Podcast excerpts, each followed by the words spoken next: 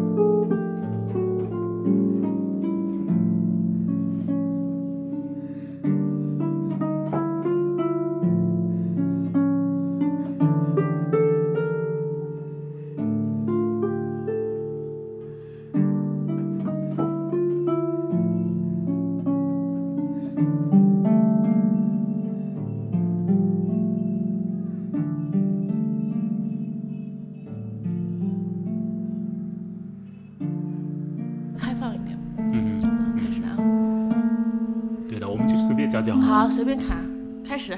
好，现在先请陈玉颖小姐来介绍一下我们所在的地方。这里是上海爱乐乐团，然后呢，我们录制节目的这个房间叫职工之家，是平时我们团员在这里打打桌球啊、抽抽烟啊、侃侃大山的那个地方。呃，就是这些团员马上等一会儿会会出对，现，马上会有有一阵喧闹的声音。啊。呃，所以我们趁着他们还没有来，就讲讲这个对这讲话啊，差不多，你这个距离差不多。啊好嗯，陈玉莹是一直在演奏竖琴，然后之前我们上一次见面聊的时候，你就说你呃过得顺风顺水的，然后呢各个方面呢就是在事业上呢也比较的顺利，对吧？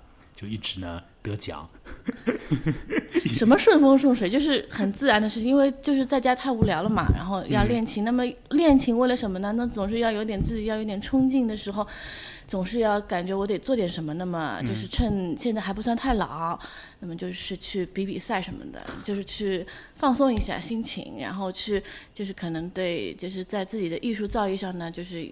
希望寻求一个更大的突破，但是同时呢，它也是让我换了一个环境，就是远远离了现在的这些工作、这些很烦扰的事情，就是一心一意的去做一件事情，这样子一个状态。哦，这些比赛都是你自己报名的？那当然了，不然呢？哦，这样的啊，嗯，嗯哼，哦，那哦那那那如果这个比赛和你的工作时间冲突呢，然后他们也不管你，请假嘛，因为哦乐团的领导呢，就是说对这个怎么说呢？他们这种所谓的业务骨干嘛，还是一向比较支持的，因为毕竟我拿奖了，对乐团也是个好事情，对吧？对对对对对对对。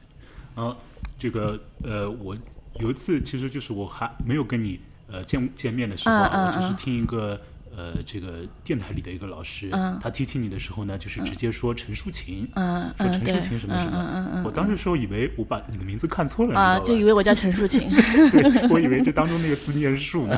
啊，好吧，后来发现啊，就是就是就是这个，因为你很专业的在一直在谈事情，嗯就变成得到这样一个称呼。嗯嗯你觉得你会接受这种说法吗？就把把你就定位在这个里面，就直接这样称呼你了？无所谓啊，可能就是就是周我们周围的人可能觉得我们我们音乐人嘛，好像是就是除了弹琴嘛，对，好像什么都不会了。嗯那其实我自己也很认很认同这个说法，因为我好像，因为我觉得我弹就是我除了弹竖琴，嗯就是好像在那个生活方面，就是比方说。你让我去修个灯泡，我不会；让我去开个洗衣机什么，其实我真的是连开洗衣机都不会。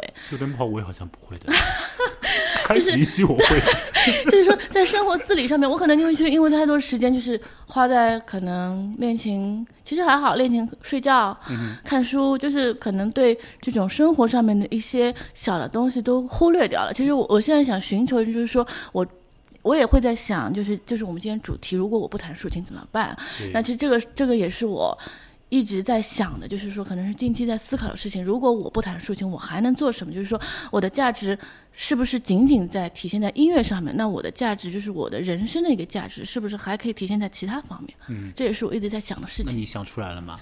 想出来了啊，呀，想出来了。哦你写在哪里？就 是就是要好好享受生活。呃，就是可能就是说，嗯，呃，竖琴其实。就是我今天发个朋友圈嘛，就说抒情呢是一种精神寄托，可能是一种心理的慰藉，然后真的是抒情是镶嵌在我生活里的一部分，就和吃喝拉撒是一样的。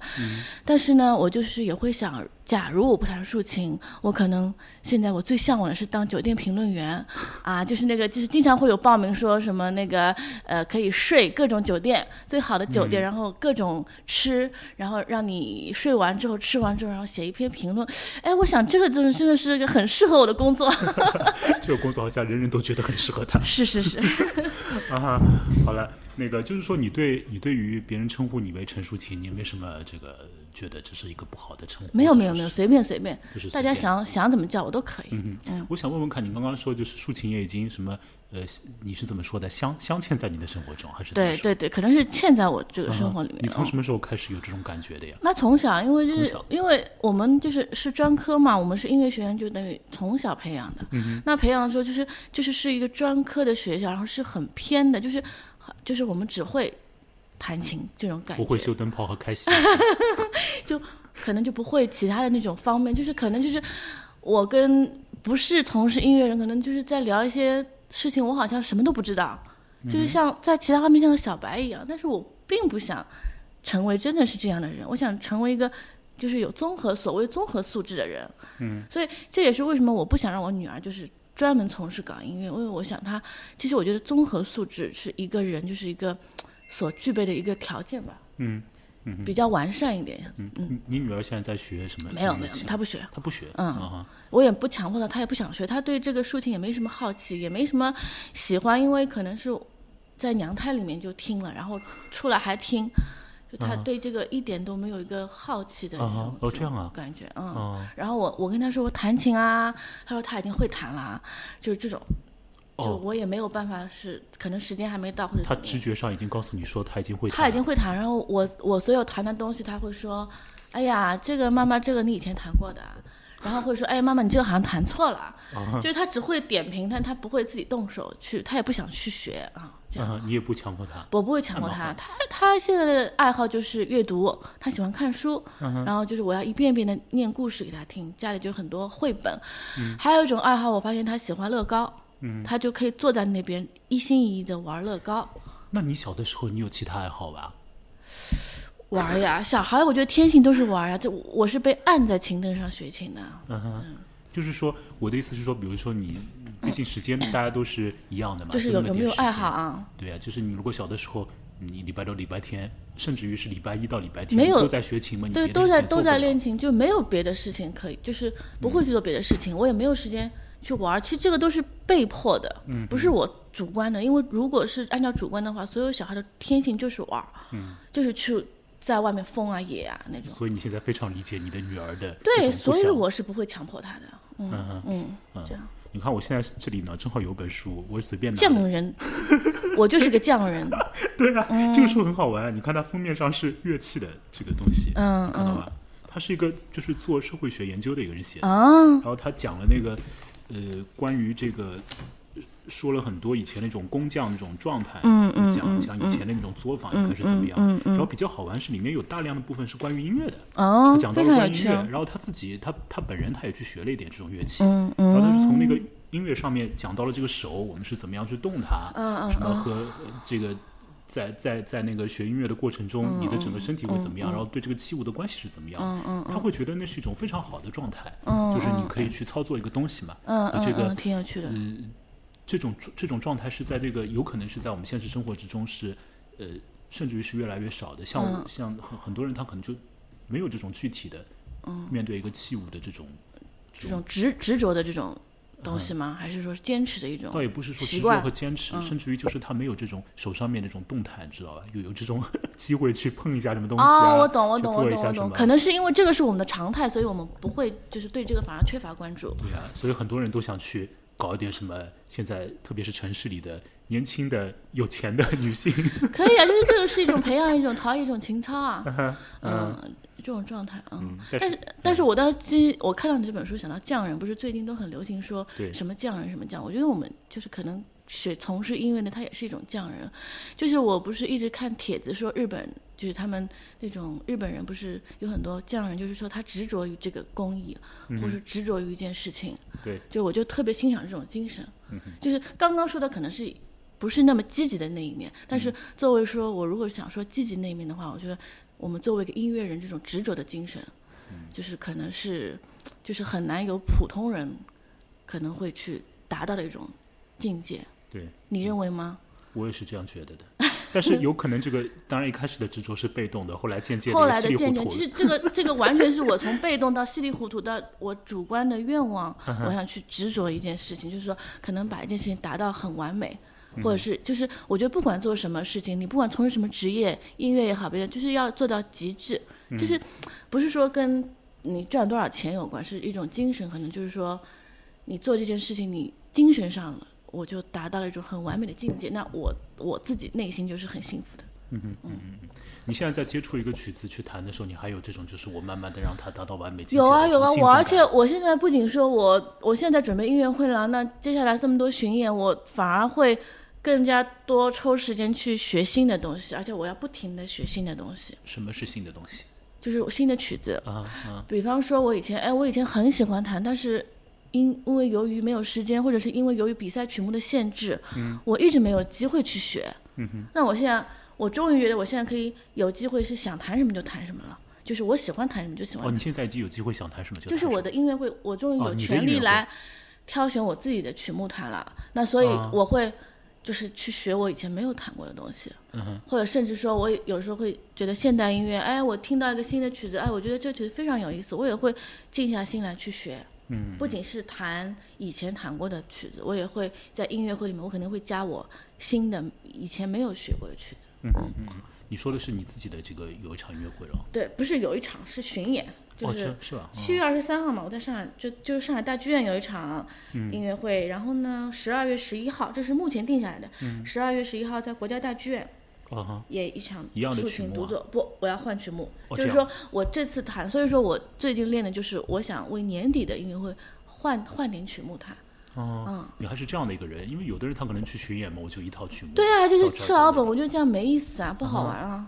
嗯，那你会现在会发现你要去我现在什么样的特别的曲子？就是我现在是想说把那个钢琴上的曲目移植到竖琴上，比方说嗯莫扎特钢琴奏鸣曲啊，嗯或者斯卡拉蒂啊，嗯然后呃还有一些就是说很在钢琴上可能并不那么难的曲目，但是呢在竖琴上你要弹好是非常难的东西。我想去挖掘一些这样的曲目，嗯哼。那我想肯定是非常有意思。那做这件事是是不是一件比较特别的事情？就是说你会感到有一种什么孤独感吗？也没什么人要在做这个，就是你一个人在。不是孤独感，就是觉得好玩，就觉得好玩。啊就是我要去达到这样一个这样去做成这样一件事情。嗯，如果说万一做不成呢？比如说我假设啊，我也不太懂啊，就是说，比如说有一首曲子你死弄把弄的，就是弄不成啊，那那不可能。不可能。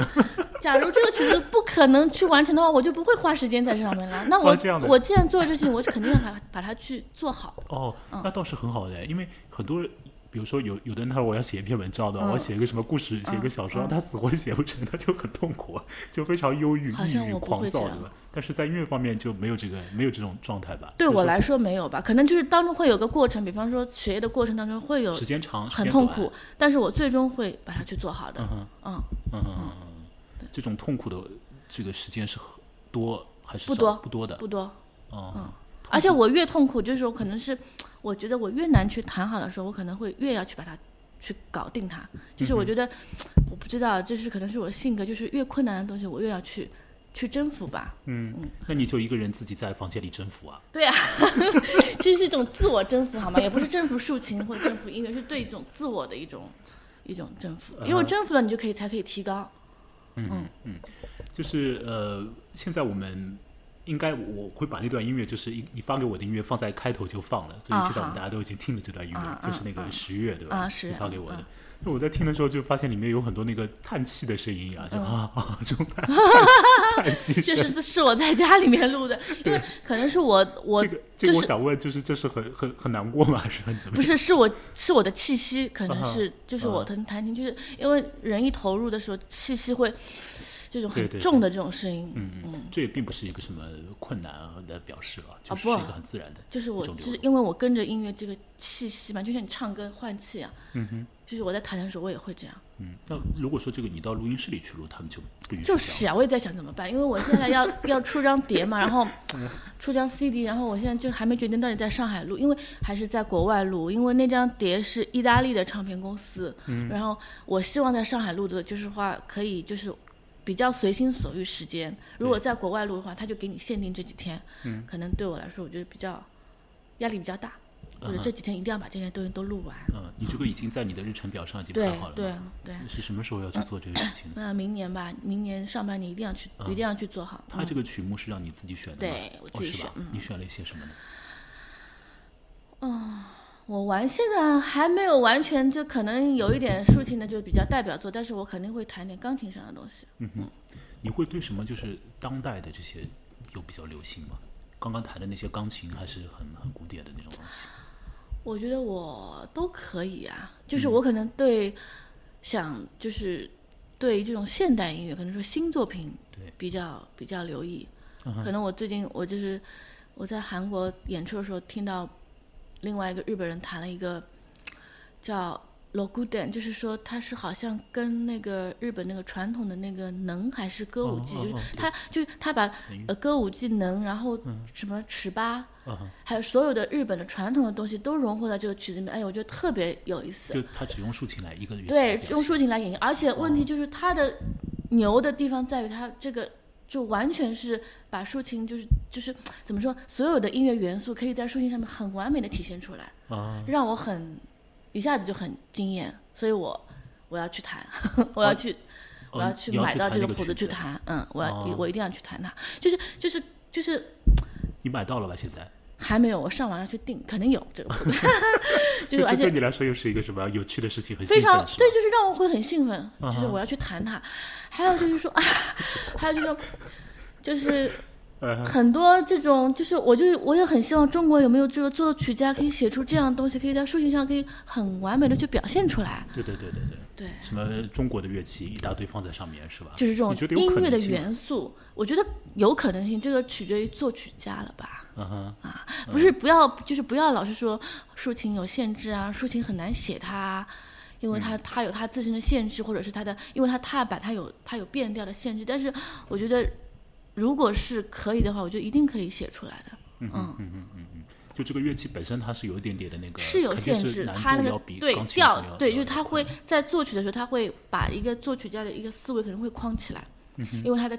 就是它那个调式的一个限制，因为踏板的话，你很多时候你不能像钢琴一样随意转调，嗯嗯，所以这也是为什么我从钢琴的作品移植到竖琴作品我肯定要先看我这个踏板，就是这个变调上面我是不是可行。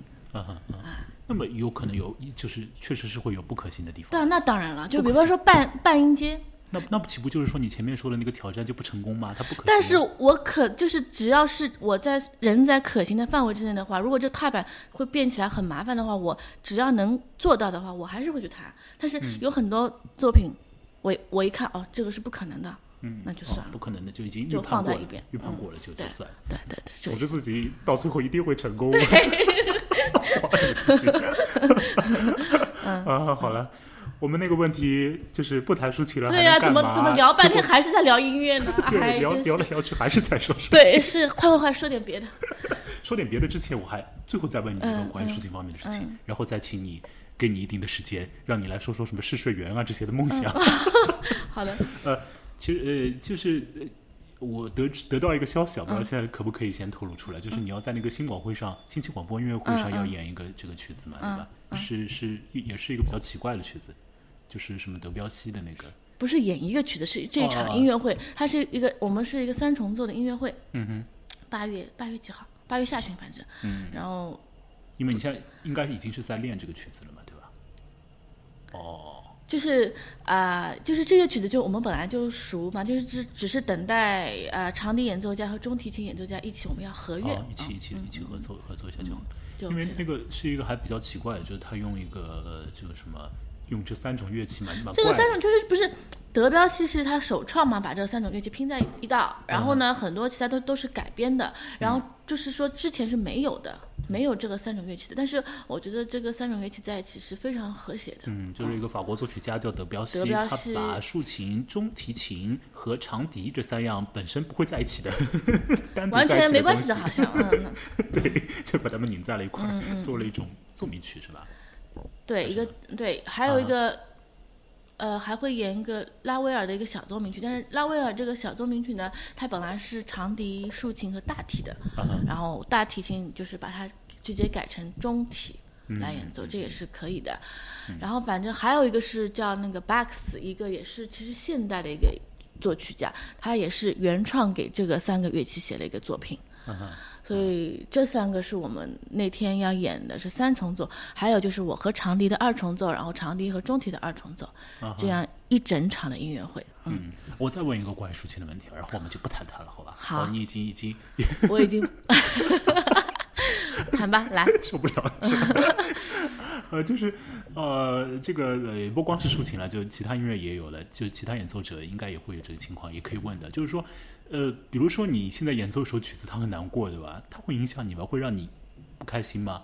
如果说一直要练它，比方说就是这个曲子它就是很伤心很伤心，那你现在假设说你要不停的在练它，你岂不是这个人也会被搞得神不经不会不会，你知道吗？吗？就是说弹一个曲，就是其实我们就是音乐人，就是像演员一样的，你在什么时候，你就是你进入什么角色，你就要做成什么样子。就是这个是我也是那个老汤嘛，他一直说，汤姆海，哎，对，不好意思，老唐。然后他一直说，就是说，我们就是演员，就是说这个曲子他可能是伤心的，那我们就一定要伤心。如果这个曲子本身这个曲子再不好，或者是他写的再差，但是我们也要尽尽最大的可能去把它演绎好，或者是经过各种处理去把它，就是说完美化。嗯，就是说这个是呃，可能是音乐人的一个一种专业，职责，就是一个专业的精神。对，所以就是你其实你们在演奏的时候，并不是去什么动就是我在演奏的时候，我会很动感情啊，啊啊啊，但是我我也可以出来，就是我分分钟钟可以出来，可以哦出戏的。但是我在弹的时候，我当然是我在这个音乐里面的。哇，这倒是挺不错的，想出就出，想进就进。那不然呢？那我那我分分钟钟，那我这样不要得抑郁症啊？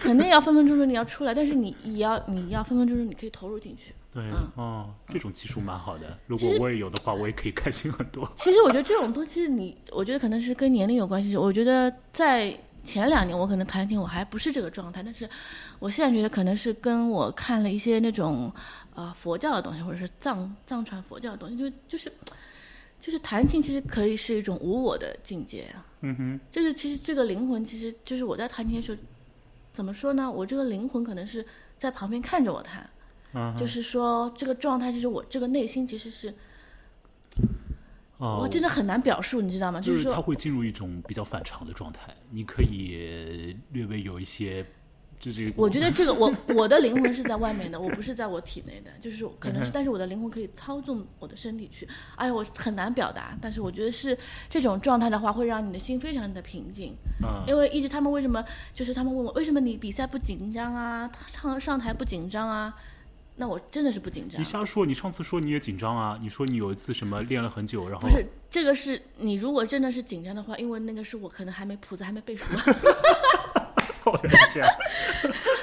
就是说，但是但是你如果是一旦是你这个沉淀下来的嗯话哼，禅定嘛，就是你一旦这样的话，我觉得整个状态就是嗯，灵魂就除非是那些就是你本来就确实是没有准备好，那当然就那我确实，如果我当时真的准备不充分的话，那我真的是紧张。啊、就就是你知道，就是等一下肯定要出问题了。那出问题就出问题好了，断断片了，你再继续再往下走啊，啊这个不是大问题。好的，好的，我们终于可以把竖琴搬走，搬走了，搬走了。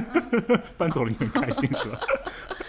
好了，搬走了以后，现在是不是一片空白？也不知道我一要说什么突。然是断片了，看来还是要把它搬回来。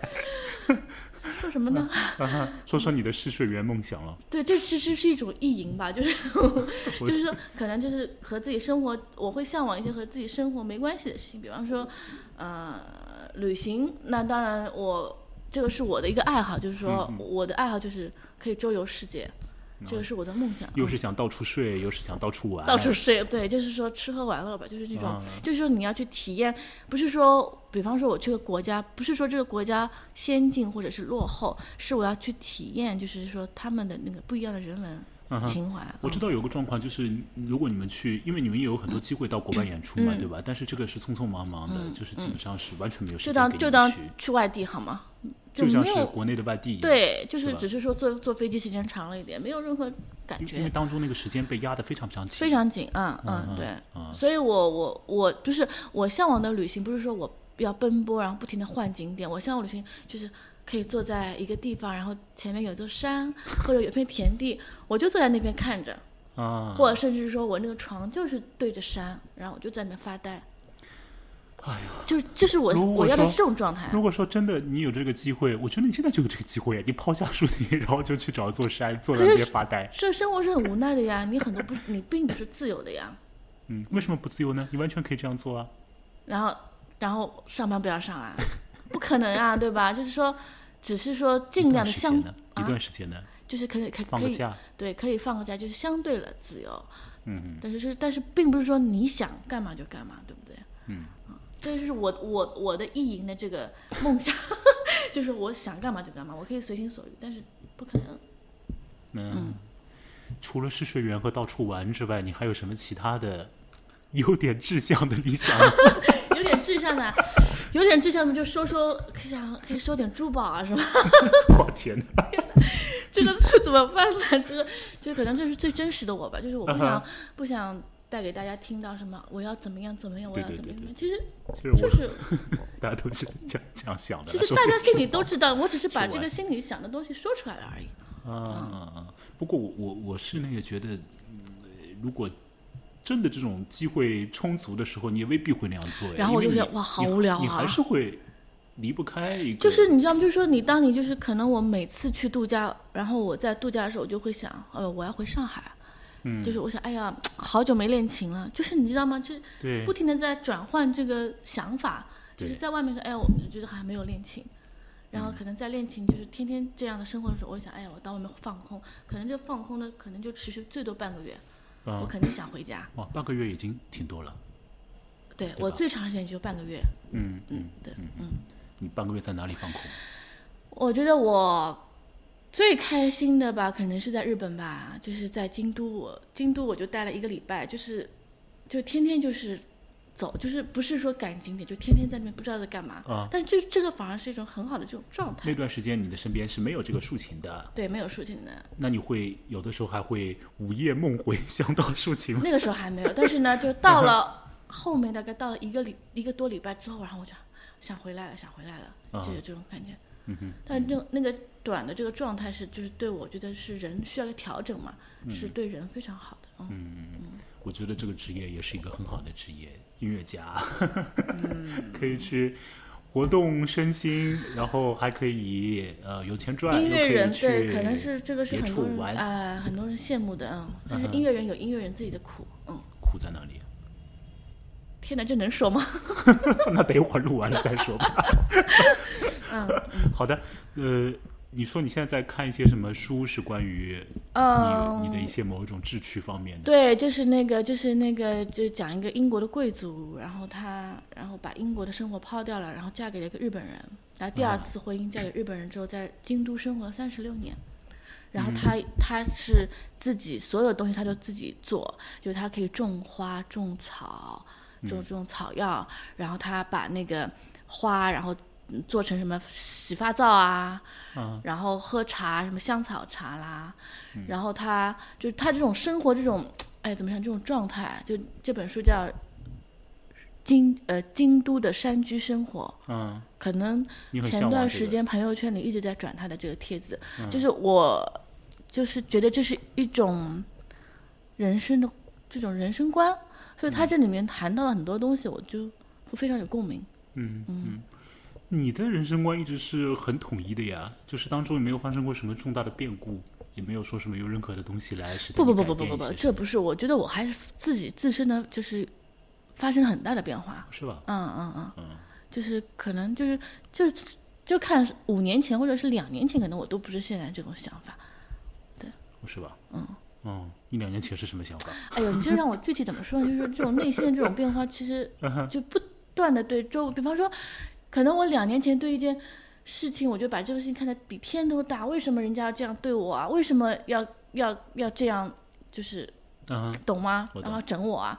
可是我现在看，哎，太小的事情，就是就是你在今天看来，这都是一些很小的事情，嗯不不值得一提。但是那个时候就反而就看得很很很走。走不出来，很在意，嗯，你的性格还是一直是这样，就上次也是这样，非常直啊，对啊，就是 就是直肠子啊。人家说你怎么可以 随便这样乱说话？那那我就想做节目，你会为了这个东西而吃过亏吗？那你吃亏吃的多了，但是我也不求改变，因为因为慢慢的周围人都知道我是什么性格，就是这样的性格。对，如果你哪一天突然讲话方式变了，可能别人会让人家觉。得啊这个太装了，肯定肯定不是他。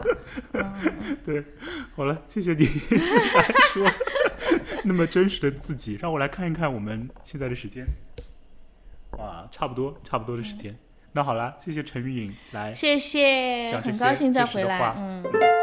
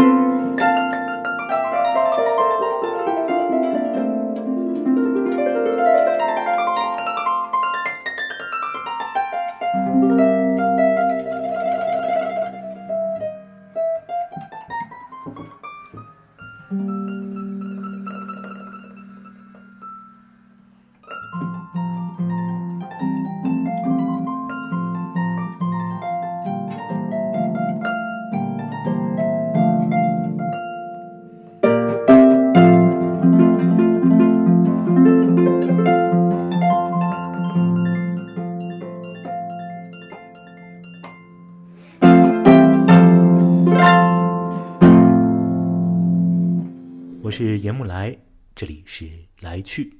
谢谢陈玉颖参加这次的节目。如果您愿意了解有关这个节目和关于来去的更多情况，您可以添加微信公众号“木来”的音频节目，M U L A I 的音频节目。也欢迎将您的想法和意见通过电子邮件告诉我，电子邮箱地址是严木来 at hotmail 点 com。更多的情况和联系方式，您可以留心一下节目的备注。下集再会。